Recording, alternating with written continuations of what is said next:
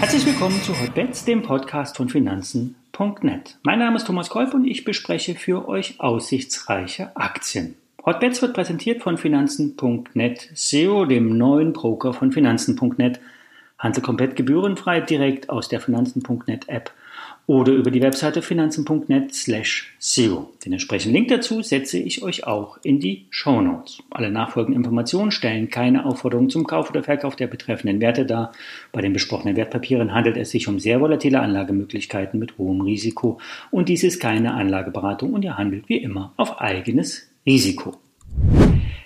Es kommt deutlich mehr Volatilität in die Märkte, getrieben vor allen Dingen durch die Newslage, angefangen von Afghanistan über die weiten Regulierungsmaßnahmen von chinesischer Seite und nun warnt auch noch die amerikanische Börsenaufsicht vor chinesischen Aktien.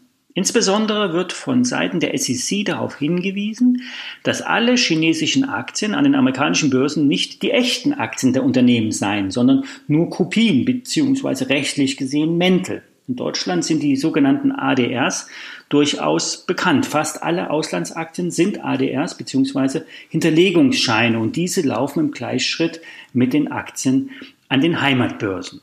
Wir hatten bereits über die Erholungsbewegung der Tencent-Aktie gesprochen, doch nun hat die Bewegung, die Erholungsbewegung, die ist abgebrochen und die Aktie steuert neue Tiefs an. Und damit senden die Charts eindeutig Signale. Schwäche. Das heißt, nicht die Kursschwäche kaufen. Auch wenn der Tech-Konzern sehr gut aufgestellt ist, der ähm, Regulierung von Seiten der Regierung gleich den Wind aus den Segeln genommen hat und sich professionell ruhig verhält, wenn sich nun die amerikanischen Investoren auch nach der SEC-Warnung weiter zurückziehen, kann der Druck auf die Aktien enorm bleiben. Unsere Empfehlung lautet deshalb nicht mehr investieren, vielleicht bestehende Positionen um 50 Prozent reduzieren, Gelderhalt ist das Wichtigste an der Börse, die Hauptgrundregel. Aussitzen ist wirklich oder keine wirkliche Lösung. Einen schweren Rückschlag hat ebenfalls die Warta-Aktie erlitten. Im Gegensatz zu den erwarteten, ähm, im Gegensatz zu den Erwartungen wurden die Prognosen nicht angehoben und das Wachstum fiel moderat aus. Eigentlich hatte Warta selbst immer wieder gesagt, die neuen Produktionskapazitäten kommen erst im zweiten Halbjahr zum Tragen. So will Warta ja die Zelle V4 für den Automobilsektor bauen und dazu hat es ja auch schon erste Lieferaufträge gegeben und wie schon mehrfach kolportiert, wird mit vielen Autobauern verhandelt. Nun könnten wir die ganzen positiven Argumente für die Warta-Produktionspalette herunterrasseln. Nun, der Kurs spricht Bände. Die stetige Erholungsbewegung ist abgebrochen. Die Aktie stürzt mächtig ab. Nun stabilisiert sich zwar wieder der Wert, doch wirklichen Halt kann es erst bei 105, 110 Euro geben. Das sind die Zwischentiefs in den Charts und das wäre nicht der Worst Case, das wäre über die letzten Monate gesehen ein durchaus realistisches Szenario. Auf der anderen Seite zeigt sich die DZ Bank optimistischer. So erwartet der Analyst eine spürbare Geschäftsbelegung in der zweiten Jahreshälfte. Ja, das ist ja vor allen Dingen der aktuellen Kapazitätserweiterung geschuldet. Der Analyst sieht den fairen Wert der Aktie, der Warta-Aktie bei 145 Euro. Nun kommen wir zu Sherry.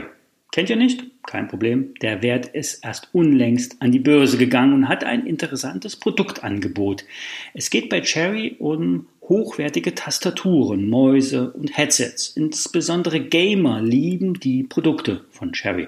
Aber auch Spezialtastaturen für den Einsatz an medizinischen Orten bis hin zu ganz normalen Bürotastaturen oder hochwertigen Tasten für Laptops. Der IPO-Erlös von knapp 138 Millionen Euro wurde schwerpunktmäßig zur Reduzierung der Schulden eingesetzt. Die restlichen rund 45 Millionen Euro werden nun in Wachstum durch Übernahmen und durch Neuentwicklung eigener Produkte investiert.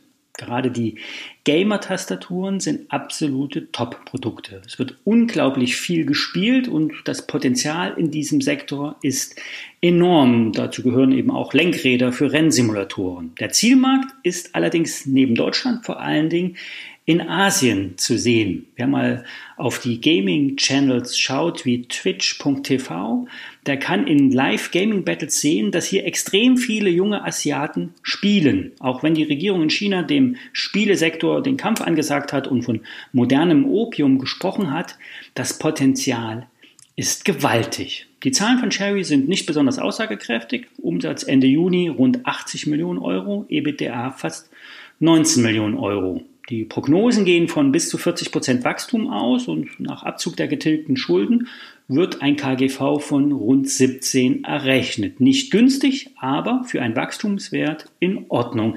Die Aktie gehört auf jeden Fall auf die Watchliste.